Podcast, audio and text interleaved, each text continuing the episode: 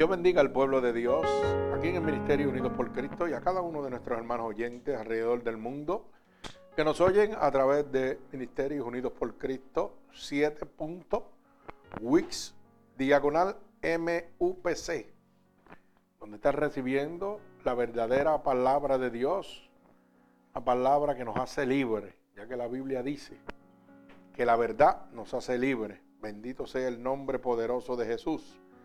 Así que queremos que en este momento usted esté apresto a recibir palabra de Dios. Bendecimos el santo nombre de Jesús. Y queremos recordarle que a través de nuestra página web, Ministerios Unidos por Cristo, 7.wix.com, diagonal MUPC, usted puede comunicarse con nosotros y puede dejar su petición para nosotros estar orando por ella. Gloria al Señor. Bendecimos el santo nombre poderoso de nuestro Señor Jesucristo. Y en este momento, esta poderosa palabra para hoy yo le he titulado ¿Seré yo un fugitivo? Bendito sea el nombre de Dios. ¿Seré yo un fugitivo? Mi alma alaba al Señor, hasta los niños hablan, bendito Dios. Y esto lo vamos a ver en el libro de Jonás, capítulo 1 del verso 1 al verso 17. Bendigo el santo nombre de Jesús. Mi alma alaba al Señor. Repito, capítulo Jonás, capítulo 1, del verso 1 al verso 17. hacer una oración por esta poderosa palabra. Señor, con gratitud Estamos delante de tu bella presencia en este momento, para que seas tú, Señor, en este momento enviando esta poderosa palabra como una lanza, atravesando corazones y costados, pero sobre todo rompiendo todo yugo y toda atadura que Satanás, el enemigo de las almas, ha puesto sobre tu pueblo a través de la divertización del Evangelio. Yo te pido, Señor, que tú abras la luz del entendimiento, Señor, a cada persona que en este momento reciba esta poderosa palabra. Llénala de tu unción, de tu gracia, de tu poder y de tu misericordia en este momento. Permítenos ser un instrumento útil en tus manos, Padre. Pido en el nombre poderoso de Jesús y el pueblo de Cristo dice amén. Leemos la poderosa palabra de Dios en el nombre del Padre, del Hijo, del Espíritu Santo y el pueblo de Dios continúa diciendo amén.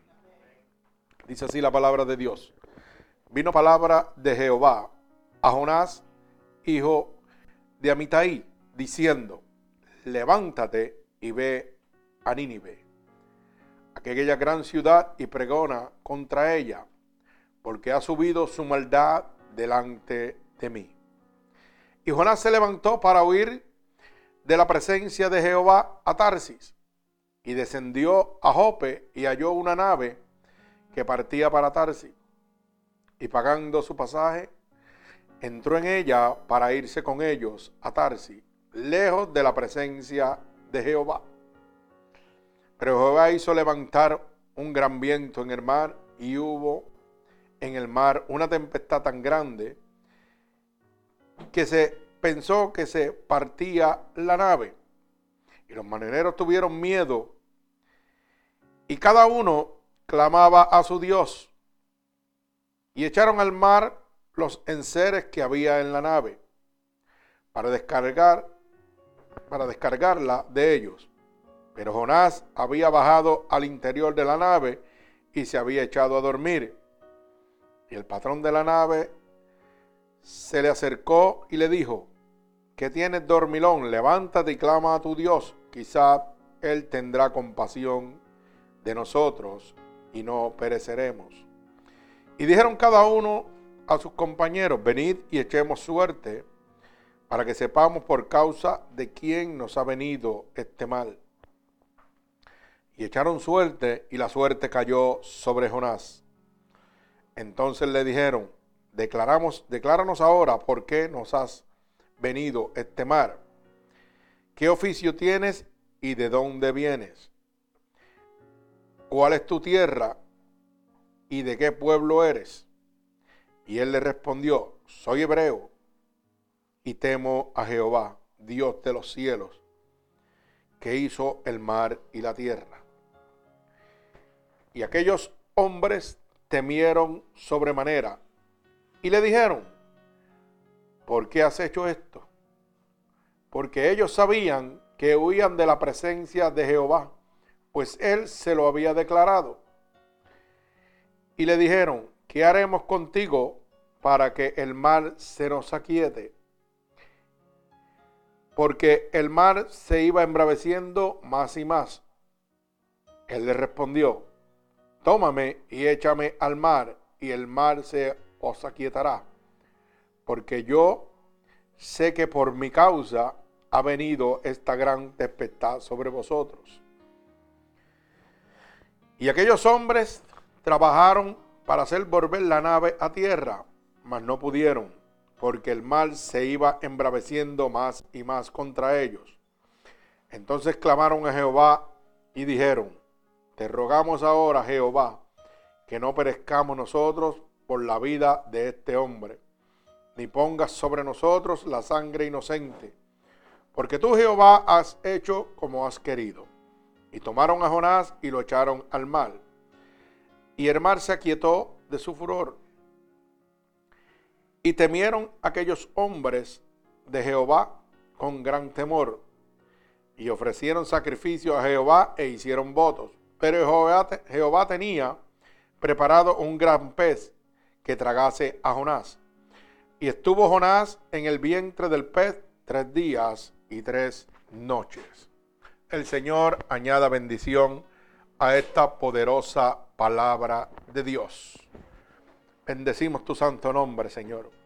Fíjese que estamos en el libro de Jonás, un libro que mucha gente han hecho muchas películas, hasta de muñequitos, y presentando una ballena tragándose a Jonás como algo cómico, como algo divertido, pero no vemos el trasfondo de esta poderosa palabra, ¿verdad?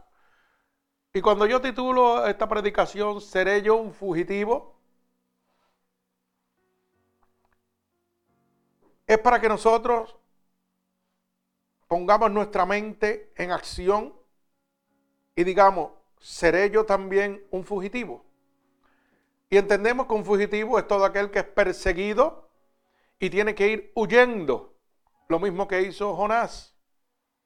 Jonás era perseguido por Dios para una encomienda. Y tan pronto decidió huir se convirtió en un fugitivo. Como hacemos muchos de nosotros cuando Dios nos habla a través de un pastor, de un evangelista o de alguna persona en la carretera, para que nosotros, oiga, cambiemos nuestra vida, tengamos un encuentro con Dios, nos convertimos en fugitivos de Dios. Porque una persona que huye de la presencia de Dios se convierte en un fugitivo, como era Jonás. Una persona que se le presenta el Evangelio. Una persona que, oiga, en diferentes ocasiones Dios eh, proporciona el lugar o la situación para que usted oiga, aunque sea una sola palabra de Dios. Y usted dice, ay no, estoy muy joven para eso, déjame seguir haciendo lo que yo quiero. Y usted, oiga, no hace caso a lo que está oyendo o quiere seguir a Dios a su manera y no a la manera que Dios quiere que usted lo siga, pues mire, se convierte en un fugitivo. Porque eso fue lo que hizo Jonás. Había una encomienda de Dios para él, un mandato de Dios para él, y él empezó a huir. No, no, yo no quiero de esa manera, yo no quiero hacer eso. Porque dice la palabra en el verso 1, vino palabra de Jehová a Jonás, hijo de Natai, diciendo, levántate y ve a Nínive aquella gran ciudad y pregona contra ella porque ha subido su maldad delante de mí. Mire, de esta misma manera yo quiero que usted empiece a analizar. De esta misma manera es que Dios obra en la vida de cada persona que está en el mundo. Nos envía a nosotros nos dice, levántate y háblale, vete háblale a tu hijo, vete a háblale a tu tío, vete a háblale a tu primo, vete a háblale a tu amigo, porque la maldad que ellos viven ha subido a mi trono. Y yo no quiero que se pierdan. Y cuando nosotros vamos a hablarle de un Dios de poder que transformó mi vida, oiga, rápido se ponen reacios o oyen una parte y después no quieren oír lo otro. Y usted sabe qué sucede. Se están convirtiendo en fugitivos de Dios. Están haciendo lo mismo que hizo Jonás. Salió a correr y a esconderse. Porque Jonás quería hacer lo que él quería, como él quería, cuando él quería, punto. Y así mismo hace usted. Cuando viene persona a hablarle de Dios, oiga, es porque es un enviado de Dios. Como era Jonás, que había sido un enviado de Dios a hablarle a Nínive, porque Nínive, su maldad, el camino de maldad que llevaba a Nínive, había subido al cielo, al trono de Dios. Y Dios toma la decisión de decir, espérate, estos son mis hijos, se van a perder, pues déjame enviar a Jonás para que se perciban de su mal y sean salvos. Pero Jonás dijo, no, yo para allá no voy. Pero vamos a ver esta, esta, esta palabra de Dios de otra manera. Dios está viendo, hermano, su vida. Porque usted no se la puede ocultar a Dios. Dios está viendo su pecado. Dios está viendo su maldad. Y aunque usted diga, yo soy bueno, yo no le hago daño a nadie. Oiga, usted miente. Pues si usted miente, hermano, usted es un hijo del diablo. Y Dios está viendo eso. Y eso es abominación a Jehová. Y como Dios lo ama tanto a usted, oiga, le manda un pastor, o le manda a su tío, o le manda a su abuela, o le manda a su primo, o le manda a quien sea, a llevarle palabra de bendición para que usted deje de mentir y se convierta a Cristo. Para que sea salvo como Dios quería salvar a Nínive. Pero cuando usted se pone reacio y dice, ah, sí, está bien, pero sigue haciendo lo mismo y no quiere cambiar, oiga, usted va a tener consecuencias. Porque Dios lo único que está haciendo es enviando un mensajero, como quería enviar a Jonás, como mensajero para que el pueblo de Nínive se arrepintiera. Pues hoy Dios no tiene a Jonás, pero nos tiene a nosotros, los siervos de Dios. Lo tiene a usted que se ha convertido en el Evangelio para que le hable a su familia, para que le hable a sus primos, sus tíos, sus abuelos, sus hermanos, de que Dios es real y que Dios lo que quiere es que usted se salve. Dios no quiere que usted cambie la manera de persona que es usted, siga compartiendo, siga relajando, siga yendo donde quiera ir, pero deje su vida pecaminosa, es lo que Dios quiere, para que usted goce del reino de los cielos. Y eso era lo que Dios quería hacer con Nínive, mandarle un mensaje de arrepentimiento, porque dice la palabra que la maldad de ese pueblo había subido el trono de Dios. Y Dios tenía que mandar un enviado a que le hablara para que no se perdieran. Lo mismo que está haciendo hoy en día, hermano, cuando nosotros vamos delante de usted, es porque Dios nos envía para que usted no se pierda. Porque Dios está viendo que usted está perdido totalmente. Pero fíjese, Dios envía a Jonás y Jonás dice que no va. Y si miramos de esta manera, cuando Dios viene a usted y usted le dice que no le interesa a Dios ahora, está haciendo lo mismo, se está convirtiendo en un fugitivo, porque está escondiéndose y tratando de huir de Dios. La misma manera.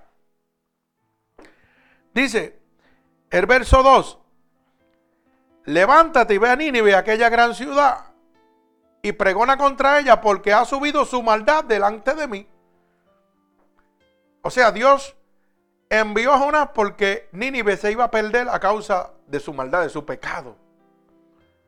Y hoy Dios nos envía a nosotros, los siervos de Dios, para que usted conozca la palabra de Dios y se arrepienta de su maldad, de su pecado y pueda venir a los brazos de Dios. Mire,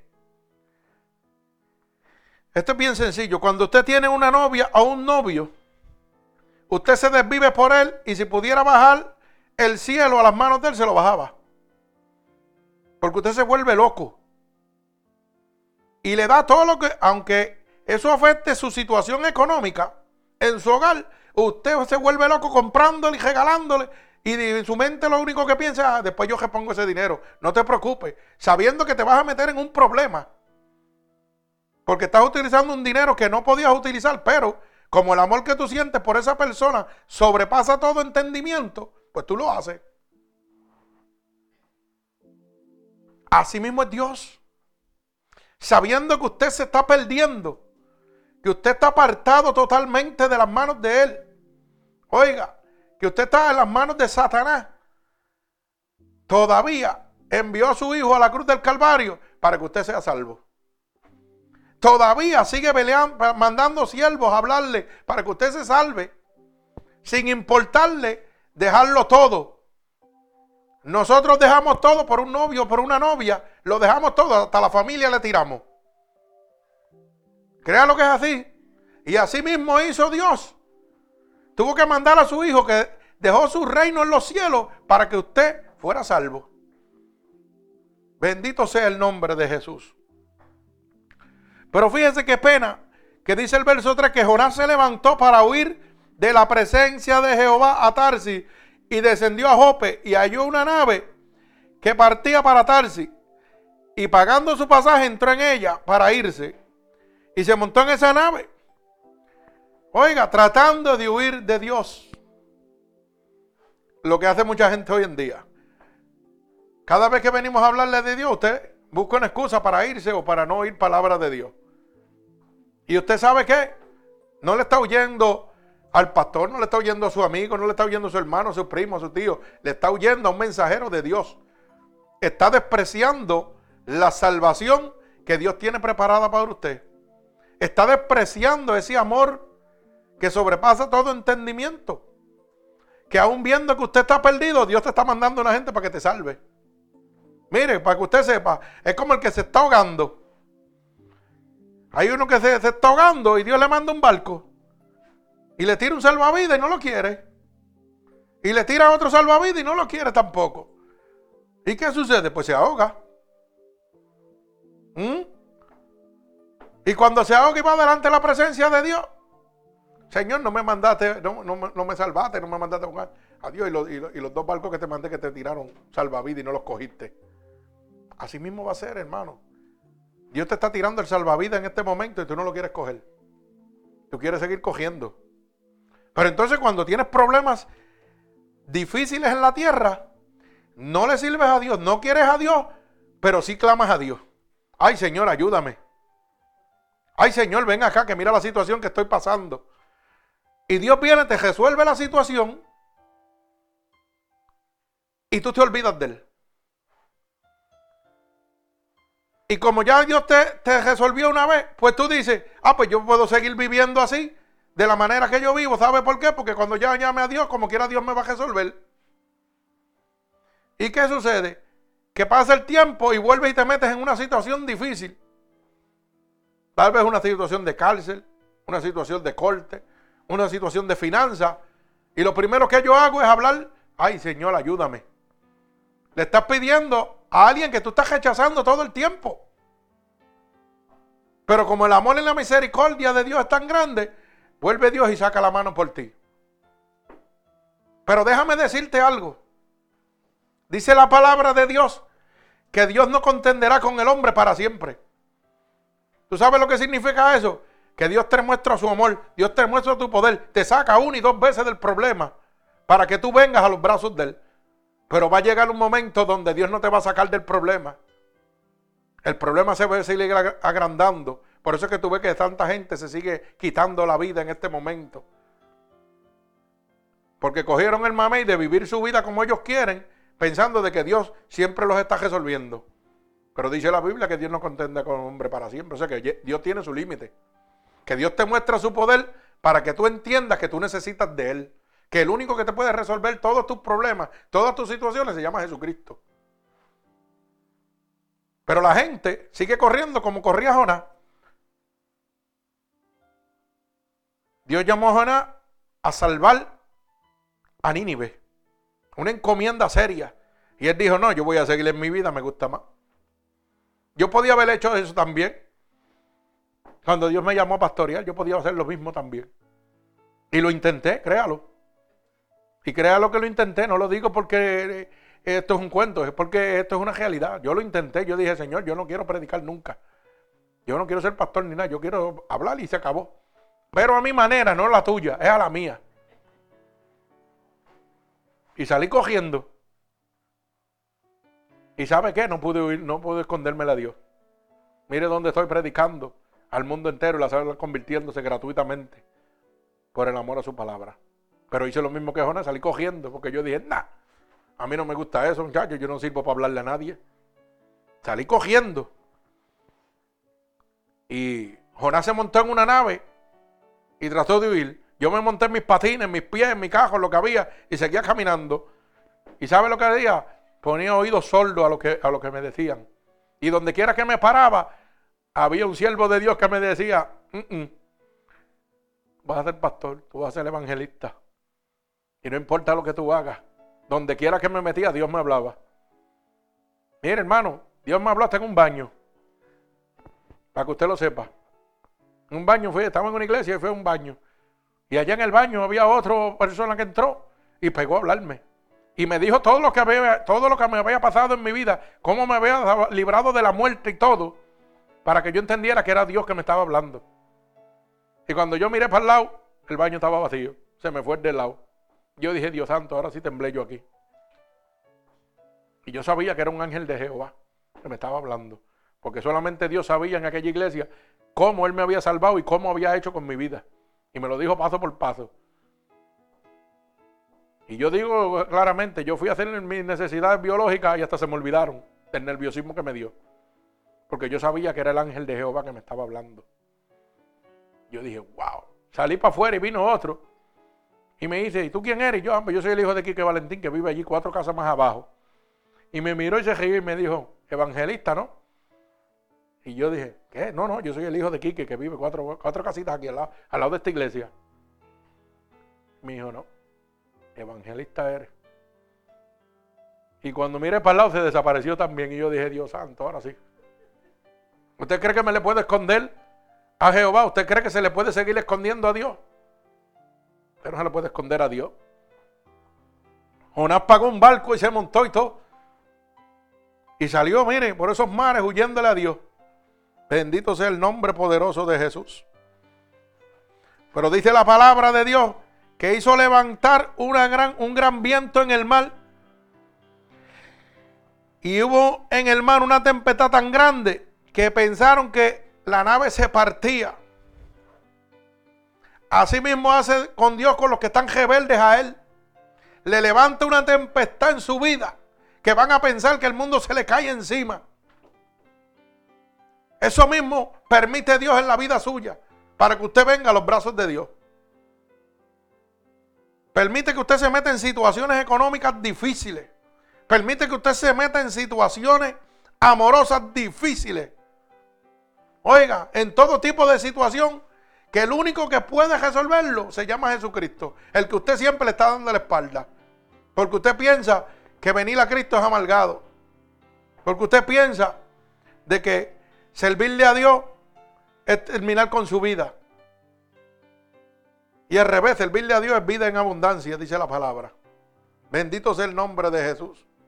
Yo me acuerdo que los muchachos de por aquí, de este sector, que, ya somos amigos míos todos, dicen, ay, qué bueno, un pastor que le gusta la fiebre. Y yo le digo, claro, yo soy un ser humano, yo no soy un extraterrestre ni soy un ángel. Yo estoy en la, en la tierra. Los ángeles están en el cielo, yo estoy en la tierra, en el infierno.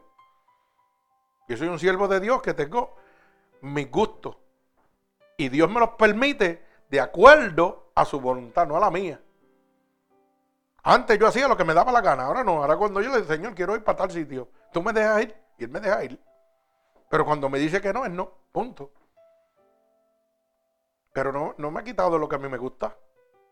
Me quitó mi vida pecaminosa, lo que no, a Él no le gusta. Eso es lo que Dios te va, a quitar. Bendito sea el nombre de Jesús. Y dice que cuando esa tempestad se levantó, los marineros tuvieron miedo y empezaron a clamar cada uno a su Dios. O sea, que cada uno le pedía a su Dios.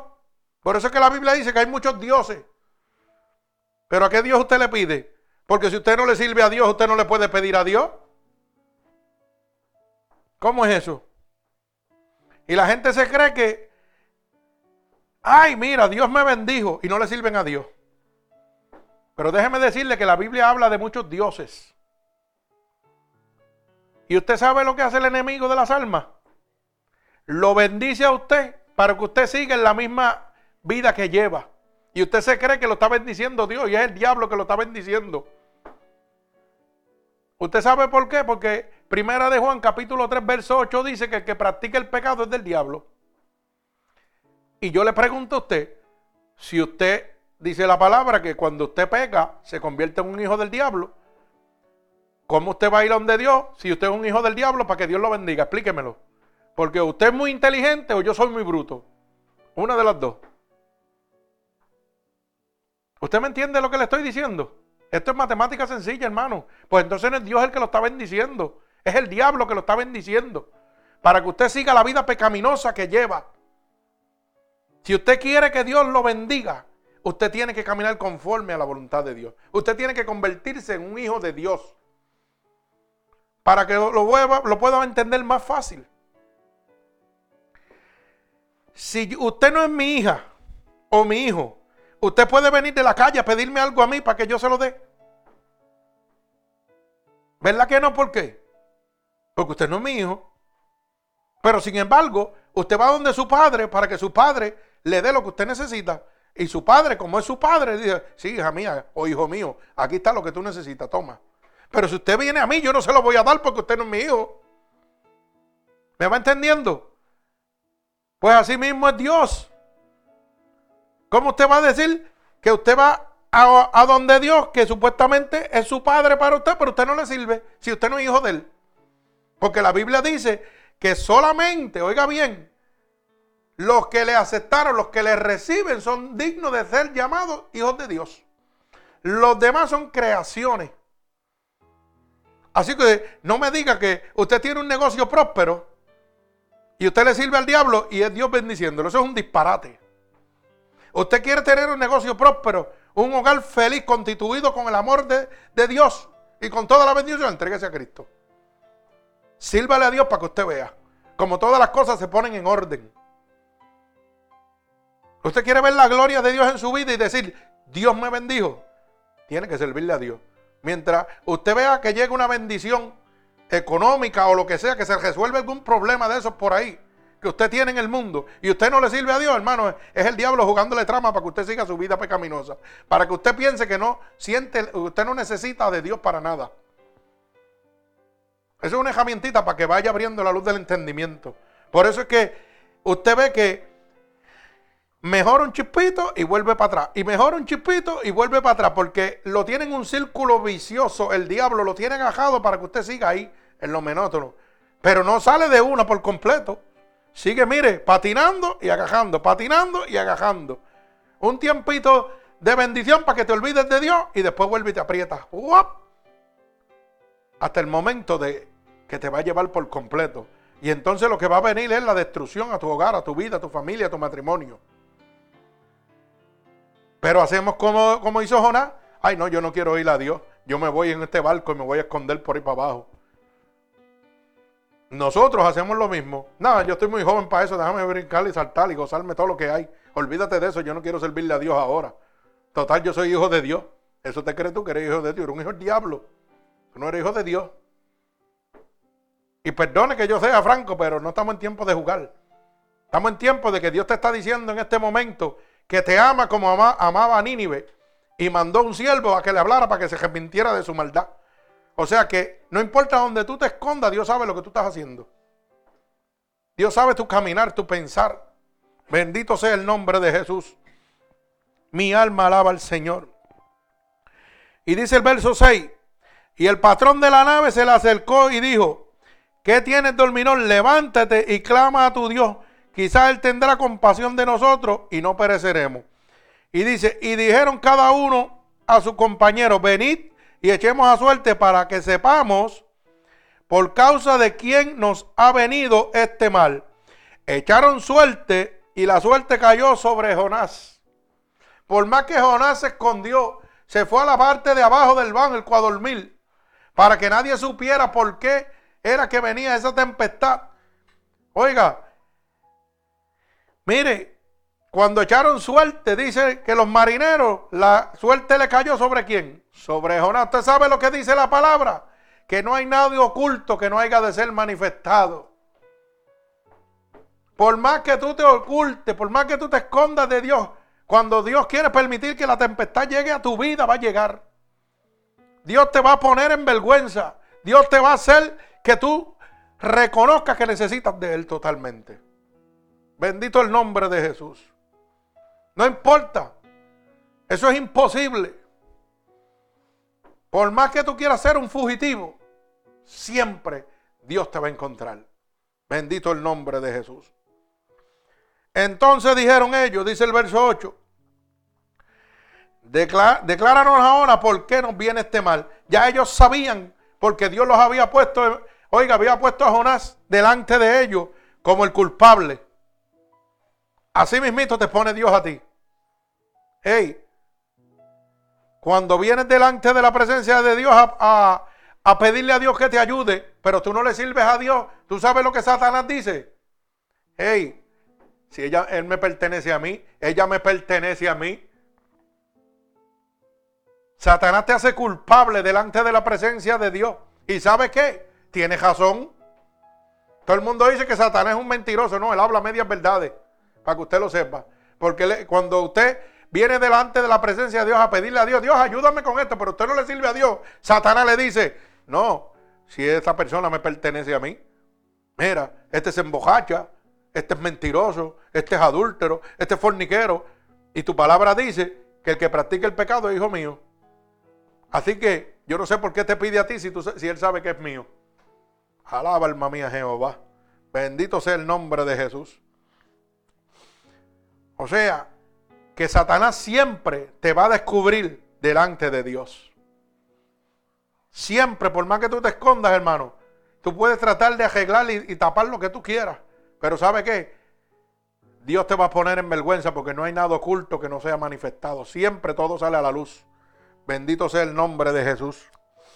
Y dice así la palabra de Dios. Que le preguntaron a Jonás qué oficio tenía y de dónde venía. Y cuál era su tierra. Y, cuál y de qué pueblo era. Y él le respondió, soy hebreo y temo a Jehová Dios de los cielos que hizo el mar y la tierra. Fíjense que nosotros, igual que Jonás, le tenemos temor a Dios, pero huimos de él, como hizo Jonás. Cuando Dios quiere decirte que te ama, que lo que quiere es que tú seas feliz, que lo que quiere es protegerte, que lo que quiere es cuidarte, que lo que quiere es bendecirte en esta tierra, para después bendecirte eternamente en los cielos. Mire, somos tan bujos, porque no hay otra palabra, que lo que hacemos es que le cogemos.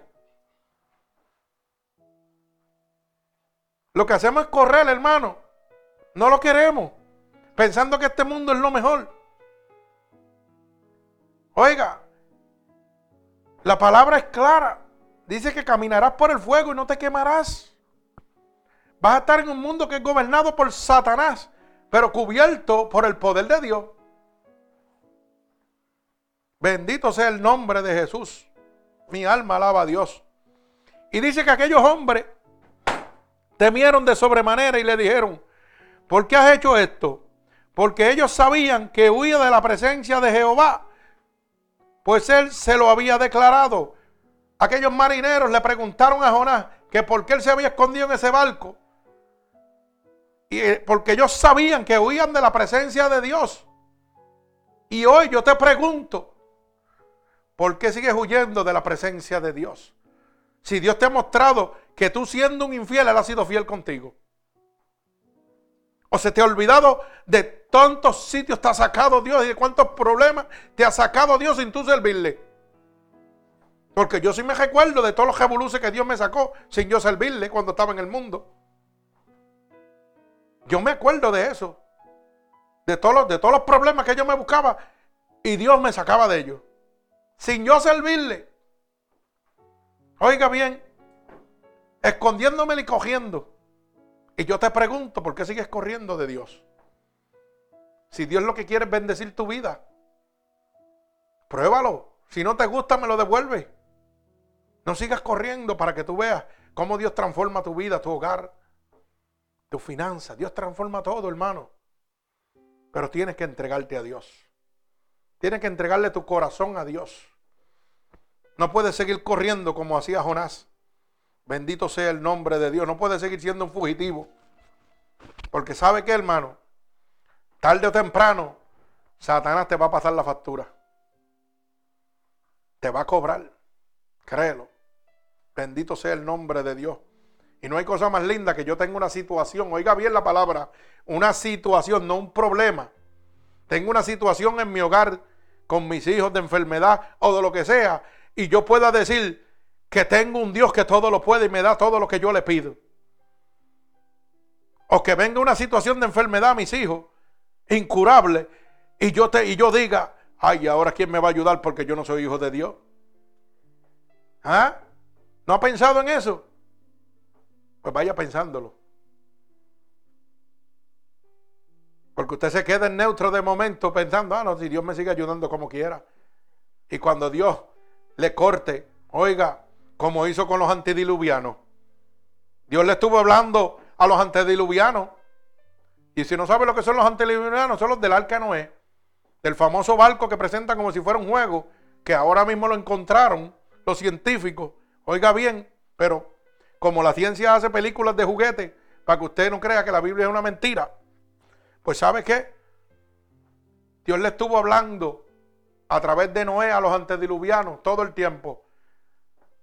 Arrepiéntanse, vengan conmigo.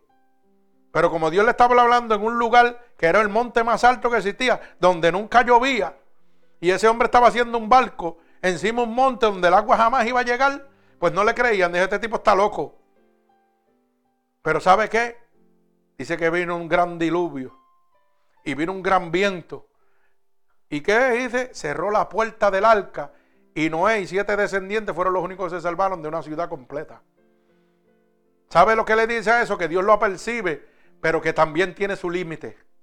Que Dios hoy te está hablando para que vengas a los brazos de Jesús, pero también tiene su límite. El tiempo se acorta, hermano. Cristo viene. Aprovecha en este momento. Bendito sea el nombre de Jesús. Y dice la palabra en el verso 11. Y le dijeron, ¿qué haremos contigo para que el mal se nos aquiete? Porque el mal se iba embraveciendo más y más.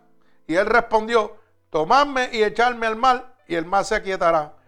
Porque por mi causa ha venido esta gran tempestad sobre vosotros. Oiga bien, el mismo Jonás le dijo, pues tírame al mal. Cuando tú me tiras al mal, como yo soy el que tengo la maldad encima. Por eso es que esta maldad ha venido sobre ustedes.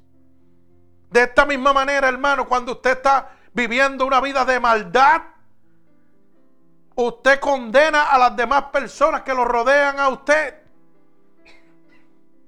Porque usted está entregando la misma maldad que lleva en su corazón. Y está condenando gente inocente a causa de su maldad. De la misma manera que Jonás condenaba a estos marineros inocentes a causa de su maldad. Y dice, y aquellos hombres trabajaron para hacer volver la nave a tierra, mas no pudieron porque el mar se iba embraveciendo más y más. Dice que aquellos pescadores pelearon contra el mar, oiga, tratando de llevar el barco a la orilla, pero no podían, porque el mar se ponía más bravo, la tempestad era más fuerte. Entonces clamaron a Jehová y dijeron, te rogamos ahora, Jehová, que no perezcamos por la vida de este hombre. Oiga, le dijeron al Señor, te pedimos, Señor, que por culpa de él nosotros no perezcamos. Bendito sea el nombre de Dios. Ni ponga sobre nosotros la sangre de inocente, porque tú, Jehová, has hecho como tú has querido. No importa lo que tú quieras hacer, Jehová siempre va a hacer lo que él quiere. Tú puedes negártele a Dios todo lo que tú quieras. Pero si tú eres del plan de salvación de Dios, dice que los que son de Dios nadie se los arrebata de su mano. Lo que vas a coger golpe como cogió Jonás. Que por cabeciduro que no quiso hacerle obediencia a Dios, mire lo que le pasó. Bendito sea el nombre de Jesús. Pero aquella vida, fíjese que la maldad de la consecuencia que Jonás había hecho cayó sobre otras personas. Y la única manera de resolver el problema que había era tirando a Jonás. Tirando al culpable a dónde? A las aguas. Y dice que cuando pronto tiraron a Jonás a las aguas, los mares se quietaron. ¿Sabe lo que significa eso? Que, que cuando la maldad sale de tu hogar, de tu vida, viene la paz, la templanza, el regocijo, la fortaleza a tu hogar, a tu vida. Tan pronto tú decides hacer como hicieron con Jonás, déjame tirar a Jonás que es el de la maldad para afuera. Tan pronto tú decides decirle a Dios, pues Dios, estoy aquí para que saques la maldad que hay en mi vida. La tempestad desaparece y viene la paz de Dios a tu hogar. Viene la paz de Dios a tu vida. Bendito sea el nombre poderoso de Jesús. Mi alma alaba al Señor. Y dice así, y temieron aquellos hombres a Jehová con gran temor y ofrecieron sacrificio a Jehová e hicieron voto. Y dice, pero Jehová tenía preparado un gran pez que se tragase a Jonás. Y estuvo Jonás en el vientre por tres días y tres noches. O sea, que fíjese que Jonás salió corriendo. No quiso obedecer a Dios cuando Dios le estaba hablando. Trató de esconderse en una barca. Allá lo encontraron. Allá se dieron cuenta de que Jonás era el culpable de todo lo que había pasado. Y al culpable lo tiraron al mar. Y no solo eso, Dios tenía un gran pez esperando para tragárselo. Por más que Jonás quiso correr, como quiera, fue a parar a la boca el pez. Y dice la palabra que después, a los tres días y tres noches, ¿qué hizo? Que el pez lo vomitó, ¿dónde? En Nínive, donde Dios desde el principio le dijo, ve a Nínive Ve a Nínive y háblale porque su maldad ha llegado a mi reino. Y yo quiero que se salven. Por más que Jonás corrió, se escondió. Oiga, tenía un pez esperándolo para darle un pasaje expreso hasta Nínive para hacer la voluntad de Dios. Hermano, lo mismo está haciendo usted en este momento. Usted ve todas las situaciones que Jonás tuvo que pasar. Tuvo que esconderse, tuvo que enfrentar tempestades innecesariamente, porque Dios le habló desde un principio. Y eso está haciendo usted cuando nosotros, los siervos de Dios, le hablamos a usted de Dios. Dios quiere hablarle desde un principio para traerlo a usted con amor. Pero usted quiere coger las tempestades que está viviendo en este momento. Las situaciones que usted está viviendo en este momento es por la necedad de usted mismo. Pero ¿sabe qué? Dios tiene un pez esperándolo a usted con la boca abierta. También igual que Jonás. Y aunque usted no quiera, ¿sabe qué? Va a terminar igual que Jorá. Lleno de golpes y empezando en el principio. Alaba alma mía Jehová. Así que siga cogiendo si usted quiere. Jonás lo intentó y no pudo.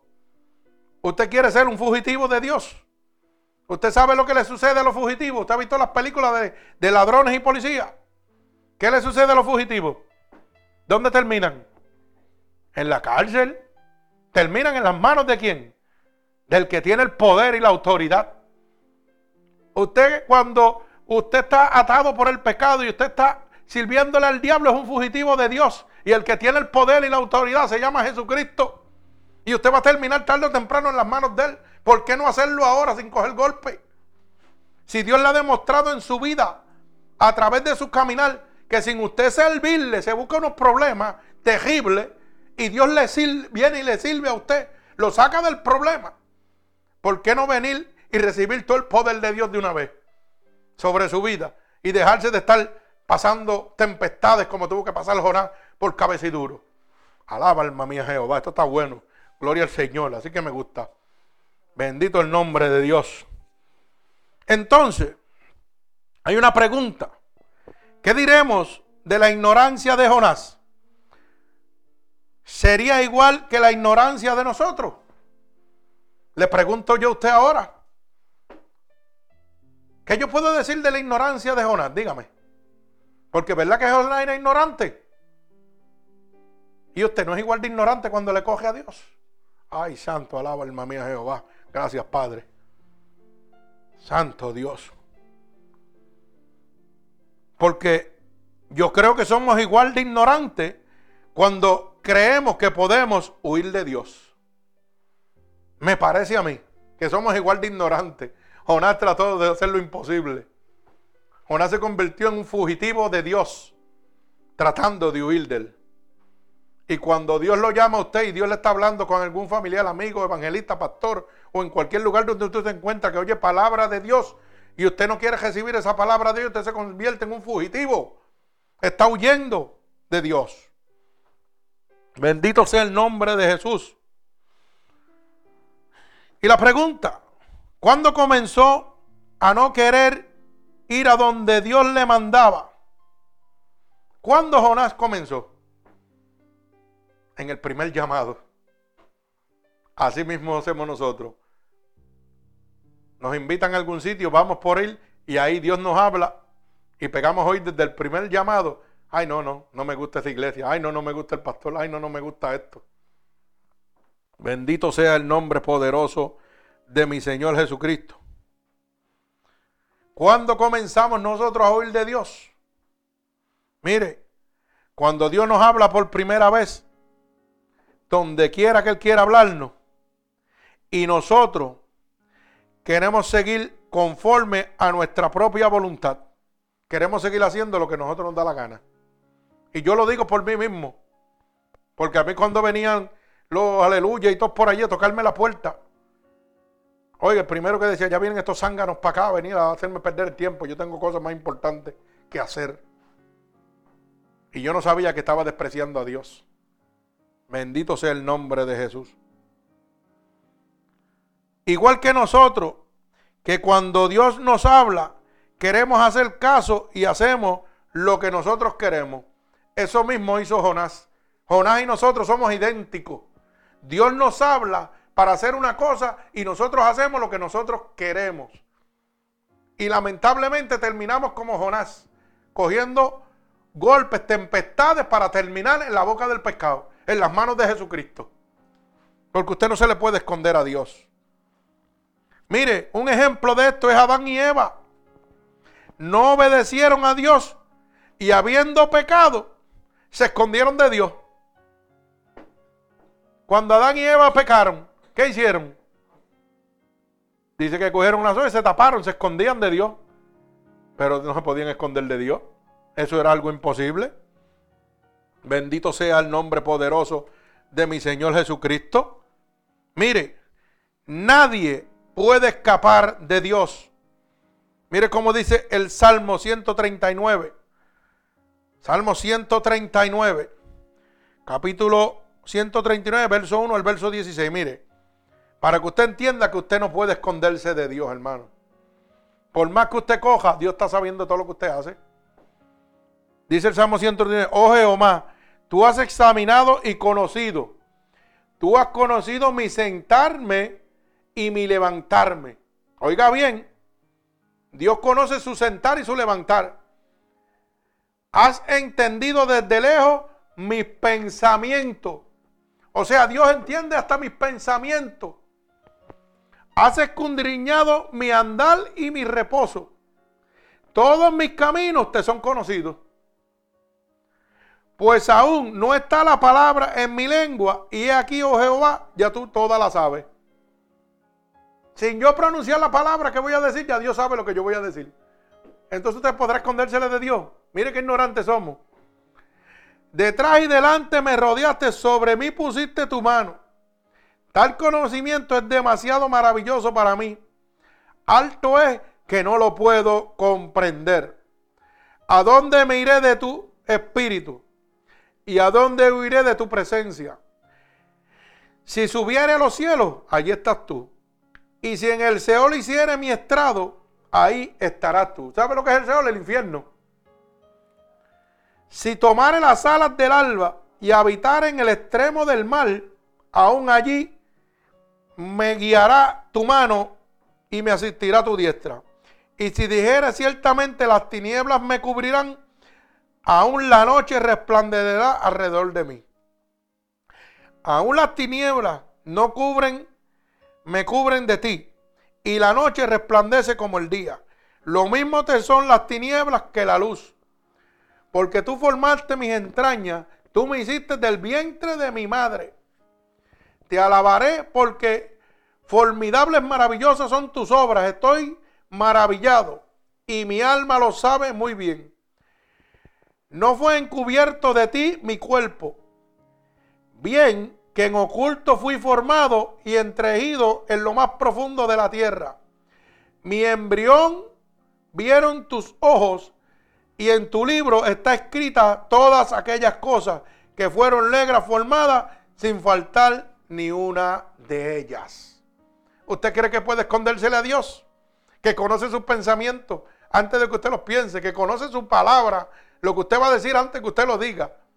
Y usted cuando Dios viene delante de usted a través de un siervo que quiere que, oiga, que un siervo lo que es un enviado de Dios para que usted se salve, usted dice, ay, no me hable de religión a mí. Y sigue cogiendo, sigue siendo un fugitivo, escondiéndosele que a Dios. ¿Eso se cree usted que se le puede esconder a Dios? Mire cómo el diablo lo tiene de bruto a usted. Mire cómo nos tiene de embrutecido, que pensamos que podemos esconderle a Dios. Cuando Dios sabe todo lo que yo hago, todo lo que yo pienso y todo lo que yo voy a hablar antes de que yo lo haga. Bendito sea el nombre de Dios. Mi alma alaba a Jesucristo. Dios es bueno. Ay, santo, el que tenga oído que oiga lo que el Espíritu dice. Santo. Imposible escapar de la presencia de Dios. Bendito sea el nombre poderoso de Jesús. Es imposible, hermano, escapar de la presencia de Dios. Mire cómo dice el verso 7 del libro de Jonás, capítulo 1, verso 7. Y dice así, y dijeron cada uno a sus compañeros, venid y echemos a suerte para que sepamos por causa de quién nos ha venido este mal. Y echaron suerte y la suerte cayó sobre Jonás. O sea que es imposible, hermano, usted escapar de la presencia de Dios. Jonás trató de huir y cuando aquella gente que no le servían a Dios, porque dice que le oraban cada uno a sus dioses, oiga, los mismos dioses lo pudieron ahí, toma, eh, por cuenta de este que, o sea que si yo estoy escondidito así, ¿usted sabe qué va a pasar? Que Dios va a poner y va a decir, mira, aquel es el culpable. Así que quiere decir que yo no me le puedo esconder bajo ningún concepto. Bendito sea, alabado sea el nombre de Dios. ¿Sabe qué? A nuestro Señor Jesucristo. Pero vamos al verso 12 del capítulo 1 del libro de Jonás. Mire cómo dice.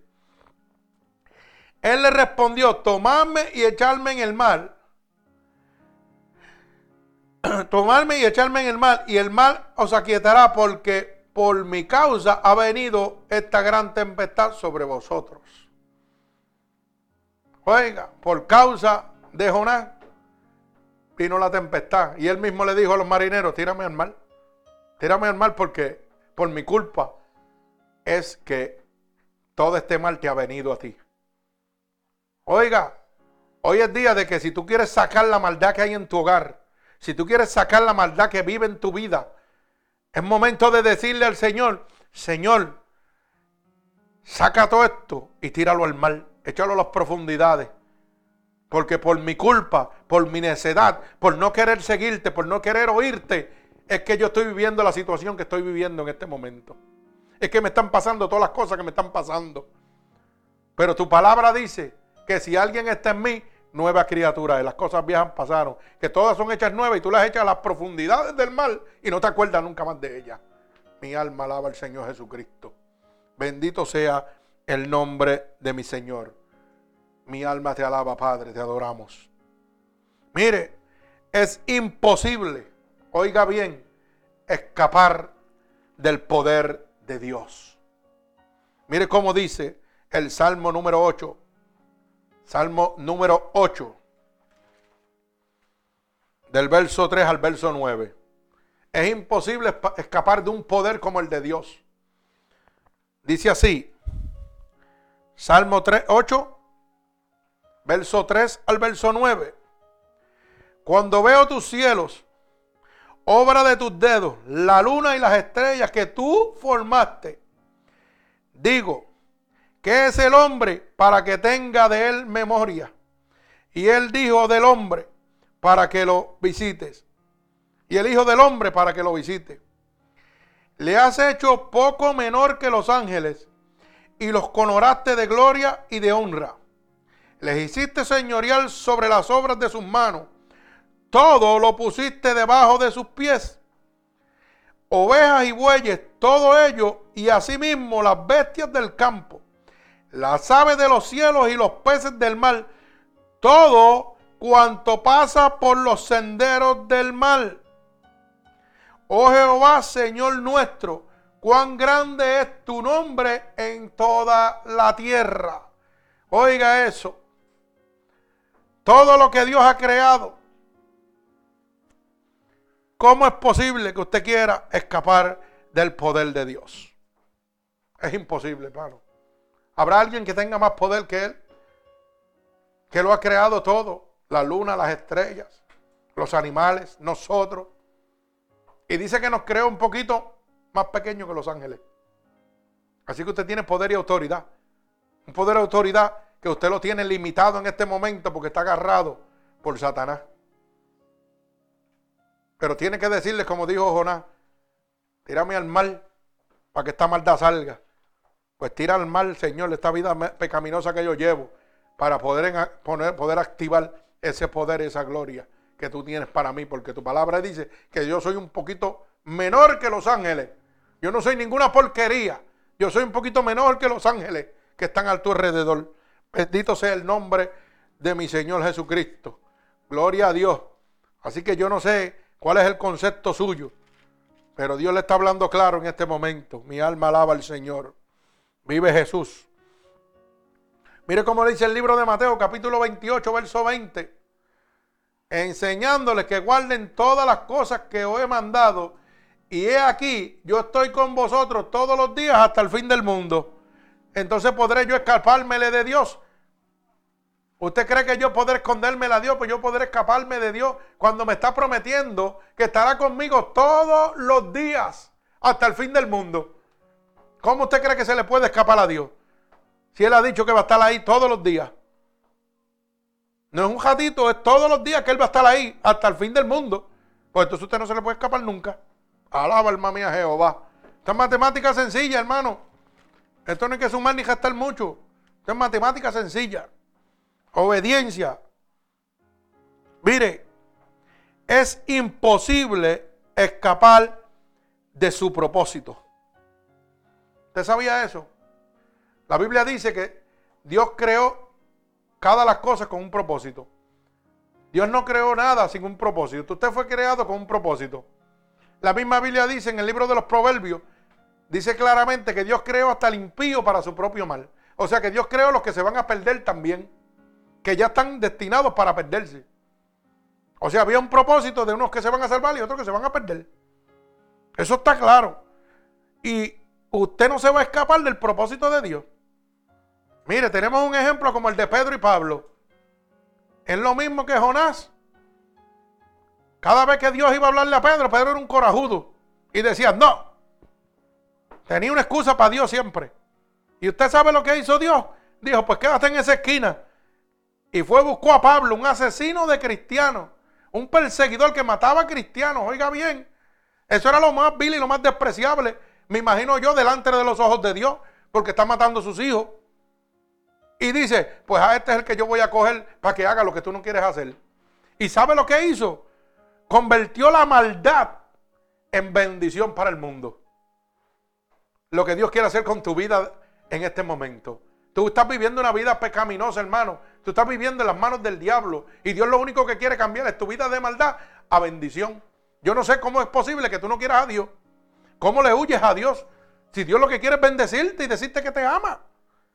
Dios no, quiere, viene a quitarte el dinero. Dios no viene a quitarte la felicidad. Dios viene a darte, dice, felicidad y en, y en abundante, en abundancia. Porque no dice Gálatas 5:22, que el fruto del Espíritu, o sea, lo que Dios derrama dentro de ti, ¿qué es? La paz. ¿Usted no quiere paz? Porque yo quiero paz. ¿Cuál es el otro fruto? La macedumbre, la templanza. ¿Usted no quiere templanza? ¿Usted no quiere tener paz en medio de la prueba, en medio del fuego? Estar como un corderito riéndose cada vez que venga un problema. Pues yo lo quiero. Eso yo lo quiero. Yo no sé si usted no lo quiere. ¿Ah? paz, macedumbre, templanza, regocijo, estar contento en todo momento. ¿Usted no quiere nada de eso? Pues entonces, ¿por qué le oye a Dios? Porque hace como Jonás, que sigue cogiendo. Si como quiera Dios le quiere entregar eso a usted. Y si usted, si usted de salvación, usted lo va a recibir. Pero va a tener que pasar como Jonás. Cuando usted no quiere oír la palabra de Dios, pasa como Jonás. Pasa por adversidades y, tempestades para venir a recibir, mire, el gozo de Dios en su vida. Mire qué sencillo, la gente no quiere a Dios. La gente quiere los golpes. Ay, santo. Dios santo, mi alma alaba al Señor. De verdad que no lo puedo entender. Estoy muy perdido.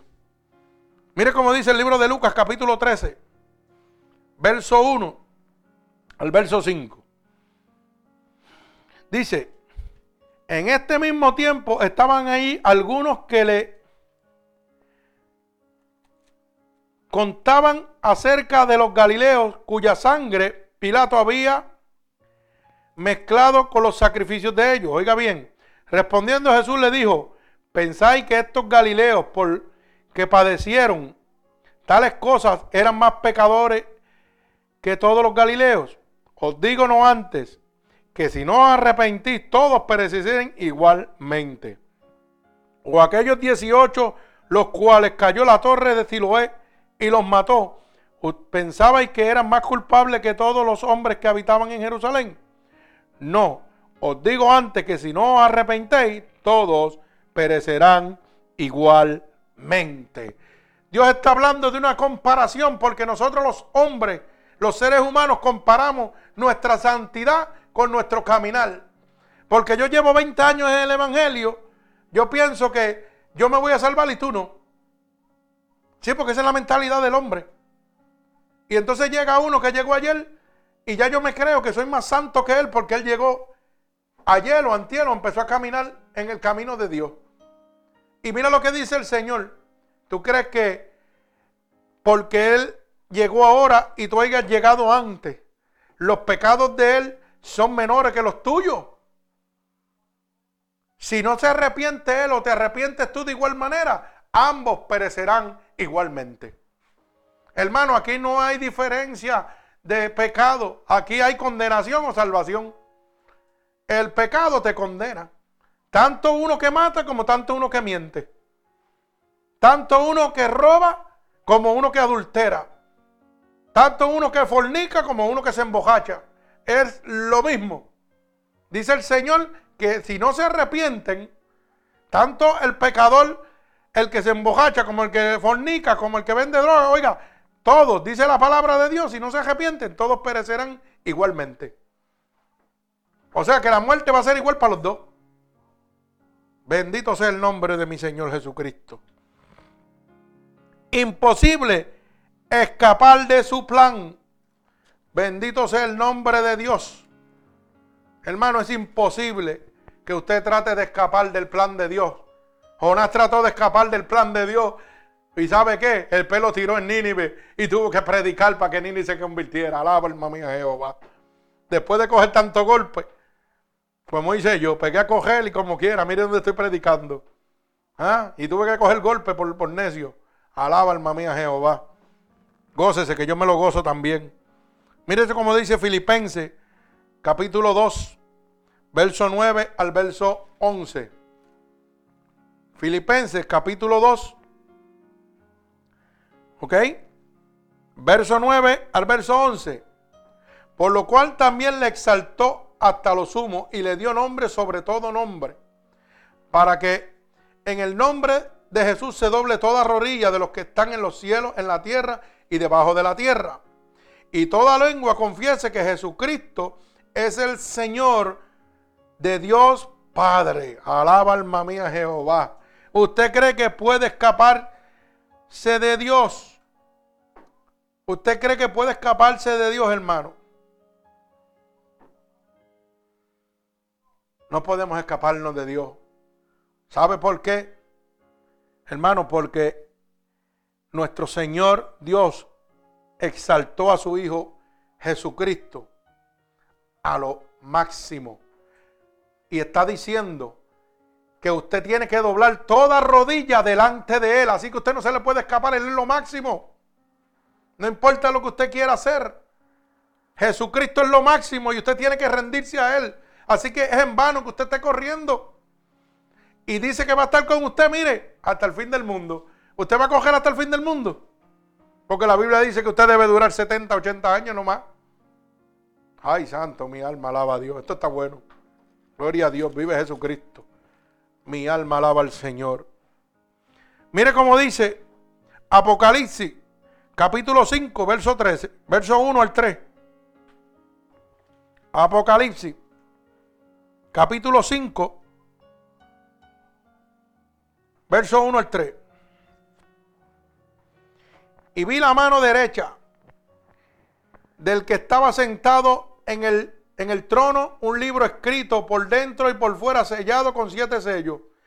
Y vi un ángel fuerte, pregonaba a gran voz, ¿quién es digno de abrir el libro y de desatar estos sellos? Y ninguno, ni en el cielo, ni en la tierra, ni debajo de la tierra, podía abrir el libro y aún ni mirarlo. ¿Usted cree que puede escapar de Dios? Cuando dice la palabra que ni en el cielo ni en la tierra nadie tenía poder para desatar los sellos del libro. O sea, que no hay potestad sobre él en el cielo, ni nadie más grande en la tierra. Y usted piensa que puede escaparse de Dios. Usted puede pensar que usted puede escapar del plan de Dios, hermano. Bendito sea el nombre de mi Señor Jesucristo. Y todo lo creado que está en el cielo y sobre la tierra y debajo de la tierra y en el mar, todas las cosas, en ellos hay, hoy decir, a que Él está sentado en el trono y al Cordero sea la alabanza, la honra, la gloria y el poder por los siglos de los siglos. Ese es el verso 12 del capítulo 5 de Apocalipsis. Hermano, todo lo creado. Usted no puede escapar del plan de Dios, hermano. Porque todo ha sido creado por Él. Toda la gloria y todo poder dice el verso 12, capítulo 5, verso 12 de Apocalipsis. Oiga, es del Señor siglo por siglo. Así que no hay manera. No sé lo que usted está pensando, pero cambie de pensar, hermano. Bendito sea el nombre de Dios. No siga corriéndole cuando vienen a hablarle de Dios. Mejor dígale a Dios, Señor, échame al mal esta, esta vida pecaminosa y alme nuevo. Bendito sea el nombre de Dios. Para que toda la maldad salga como salió de aquel bote cuando echaron a Jonás al mar.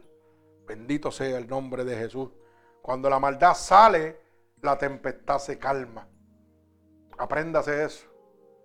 Cuando la maldad sale, la tempestad se calma. Saque la maldad que hay en su vida y en su corazón para que la tempestad salga de su vida. Bendito sea el nombre de Dios. Lo que Dios hizo entonces con Jonás lo mismo ha de hacer con nosotros. ¿Sabe qué? Lo detuvo de su huida. Lo mismo que Dios hizo con Jonás, lo va a hacer con usted. Lo va a detener a usted de estar corriendo. Dios le va a poner un freno a usted en un momento como hizo con Jonás. Por eso dice capítulo 1 de Jonás, verso 4 y verso 6. Dice, mire, pero Jehová hizo levantar un gran viento en el mar y hubo en el mar una tempestad tan grande que se presentó que la nave se partía y los marineros tuvieron miedo. Cada uno clavaba a su Dios y echaron a la mar los enseres que había en la nave para descargarla de ellos. Pero Jonás había bajado al interior de la nave y se había echado a dormir. Y el patrón de la nave se le acercó y le dijo, ¿qué tienes dormidor? Levántate y clama a tu Dios.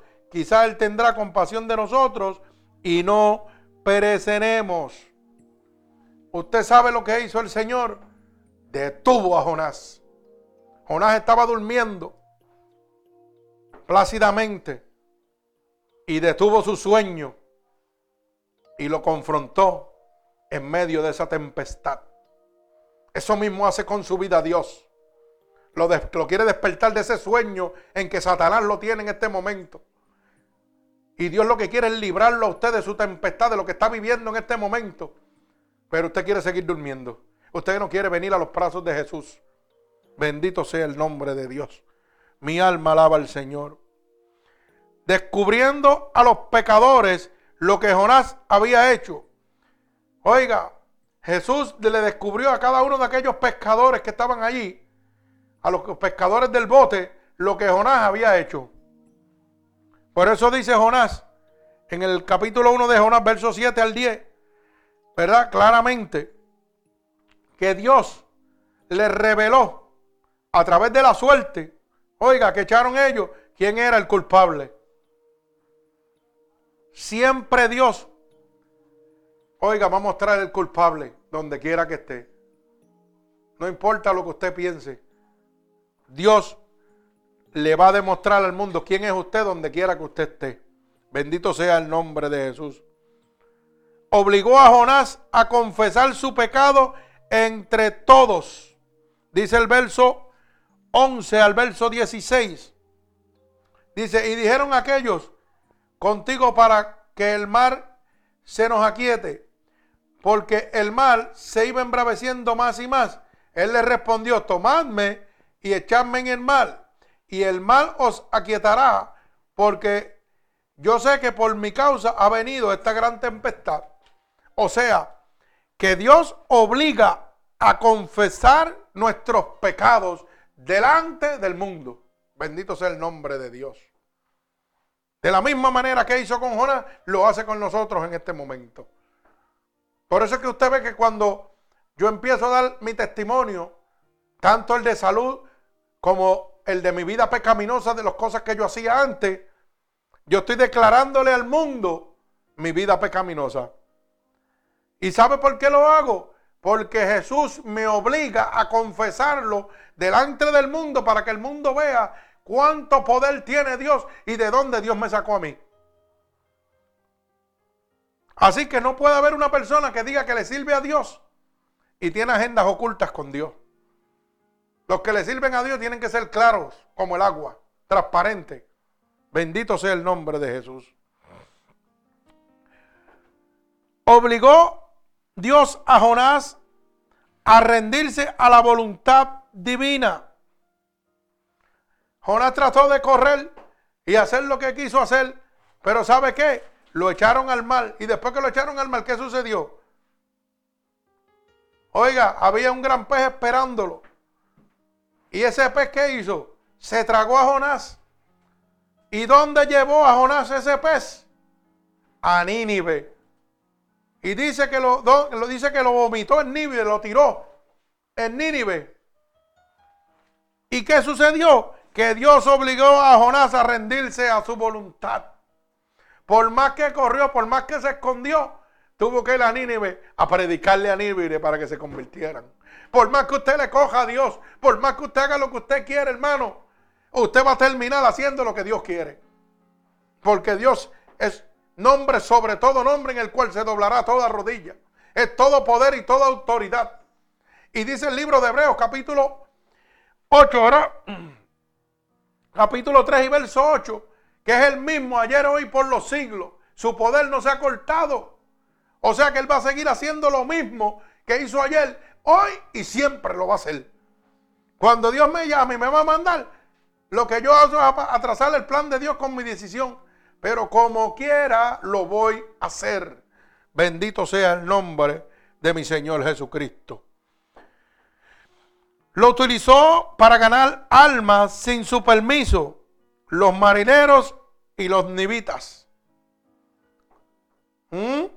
Oiga bien, ¿o usted piensa que Dios tiene que pedirle permiso a usted para hacer las cosas? Dios no tiene que pedirle permiso a usted para hacer las cosas. Dios llega y hace lo que Él quiere con usted. Porque así mismo hizo con Jonás. ¿Lo utilizó para qué? Para ganarse esas almas. Porque Jonás no quiso y dijo, ah, tú no vas a ir. Pues tú vas a ir como yo quiero, punto. Y lo, pasó por un montón de tempestades, lo metió en un pez y después lo llevó a hacer lo que primero le dijo que tenía que hacer. Vete y háblale a Nínive para que se arrepientan, porque su maldad ha llegado a mi reino. Y yo quiero que seas tú el que le hable. ¿Pero qué hizo? Cogió golpes y cocotazos y todo por necio. Lo mismo que hacemos nosotros, porque yo lo digo por mí. Cada vez que me hablaban de Dios, yo le daba la espalda y lo que hacía era coger golpes y cocotazos en mi vida. Si hoy usted está cogiendo golpes y cocotazos es porque usted, Dios le ha oído, le ha hablado a usted y usted no quiere oír. Usted quiere hacer lo que usted le da la gana, como hizo Jonás. Y a lo último, ¿sabe qué? Va a tener que terminar en la boca de la ballena y vomitado en Nínive también. Va a tener que terminar haciendo lo que Dios quería que usted hiciera por primera vez, pero cogiendo cocotazos. Por eso es las cosas que le están pasando a usted hoy en día. Porque desde cuando Dios le está hablando y usted quiere hacer las cosas como usted quiere. Y quieren utilizar a Dios como ellos quieren. Cuando tengo problemas utilizo a Dios. Mientras no tengo problemas no necesito a Dios. Pues mire lo que le pasó a Jonás. Por desobediente. Bendito sea el nombre de Jesús. Mire lo que le pasó a los antidiluvianos. Mire lo que le pasó a Sodoma y Gomorra. Usted sabe qué pasa, hermano. Que Dios dice la palabra que Dios no va a contender con el hombre para siempre. Dios tiene un límite. Así que abra la luz del entendimiento que Dios le está hablando. Bendito sea el nombre de Jesús. Dice la palabra, libró a Jonás del pez cuando se rindió. Más tarde le enseñó cuando todavía andaba en rebelión. Oiga bien, ¿usted sabe cuándo Dios libró a Jonás del pez? Cuando se rindió. Cuando ya no tenía otra alternativa, digo, estoy aquí, estoy tragado en este pez, ¿qué voy a hacer ahora? Pues me voy a rendir a Dios. ¿Usted quiere pasar por lo mismo? ¿Usted quiere caer en la mano de Dios? Que Dios lo obliga a que usted se rinda a la fuerza. Porque eso es lo que usted está haciendo cuando Dios le habla a usted. Cuando usted oye palabras de Dios en algún sitio o alguien viene a hablarle de Dios y usted no lo quiere oír.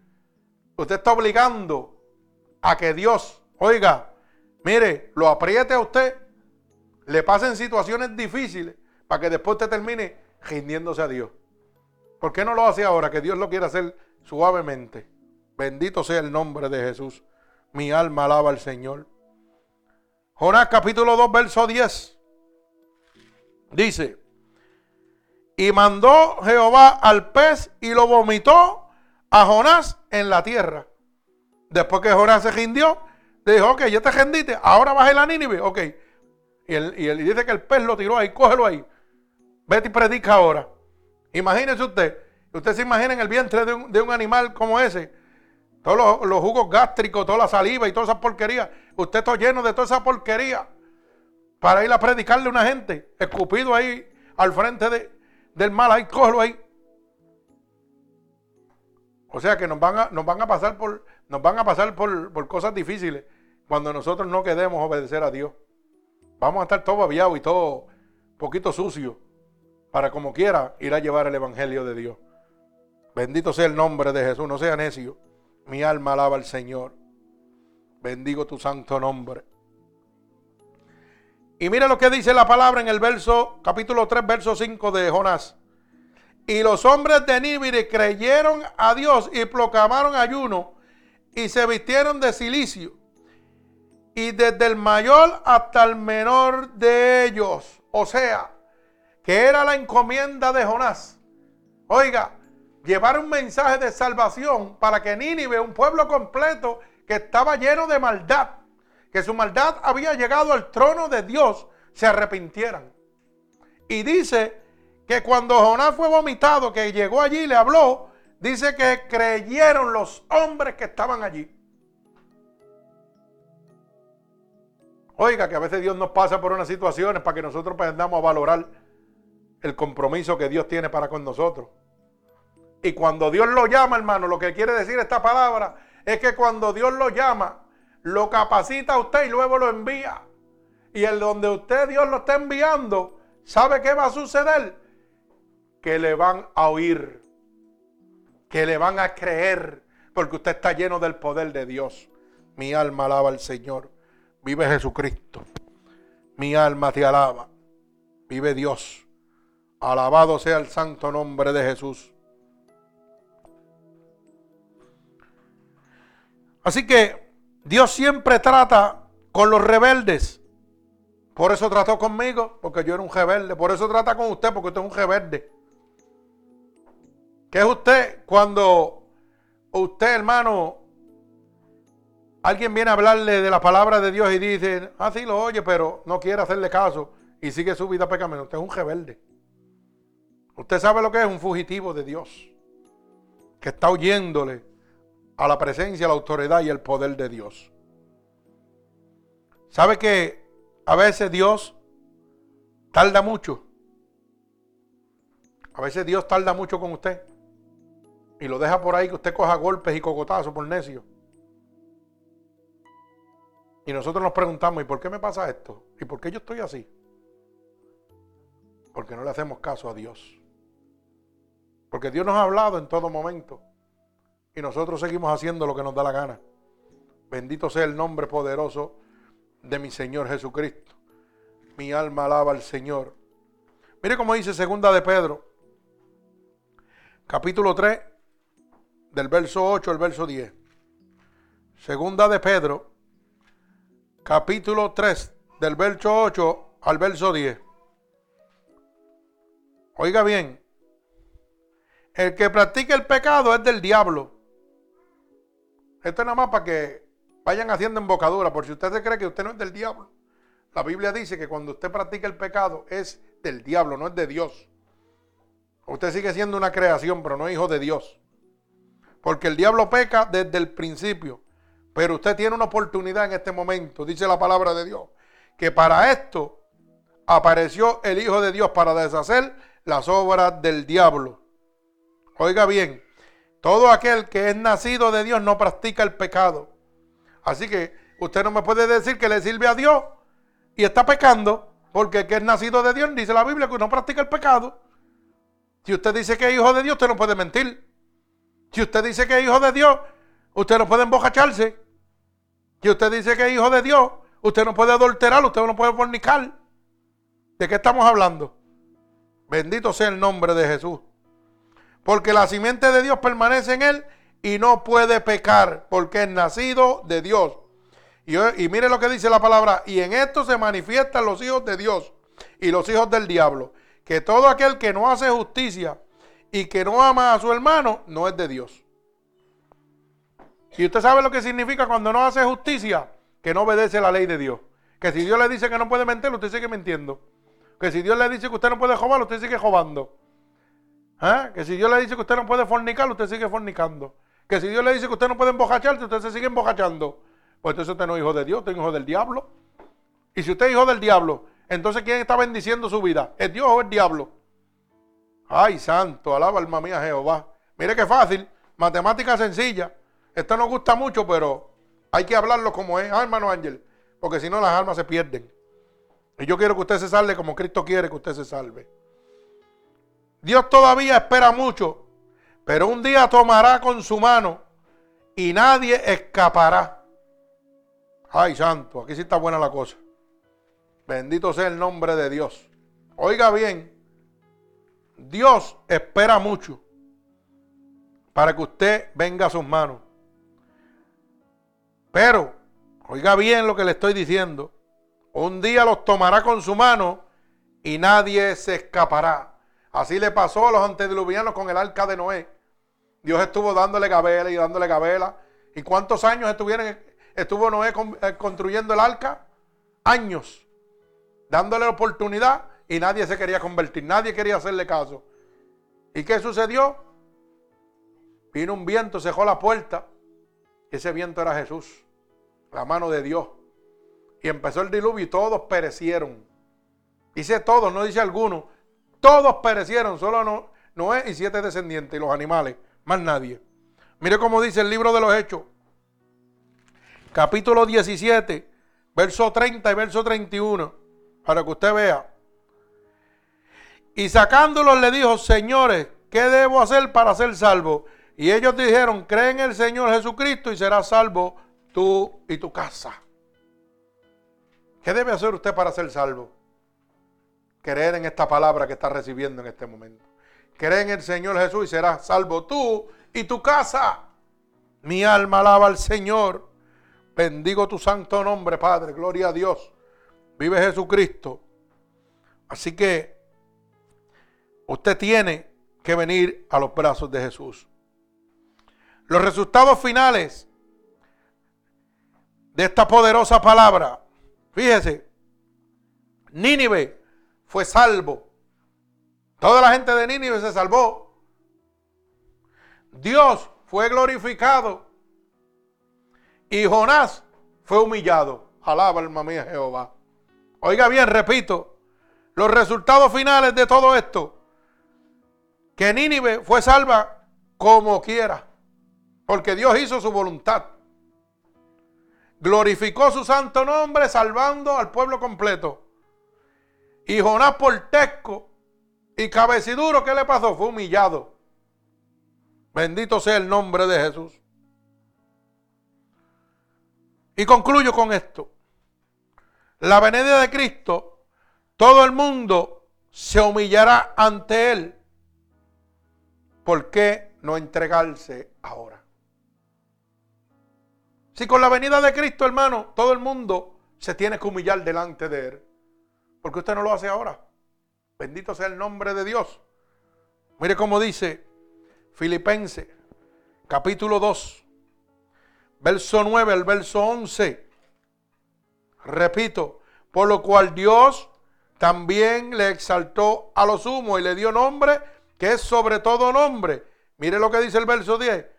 Para que en el nombre de Jesús se doble toda rodilla de los que están en los cielos de los que están en la tierra y debajo de la tierra.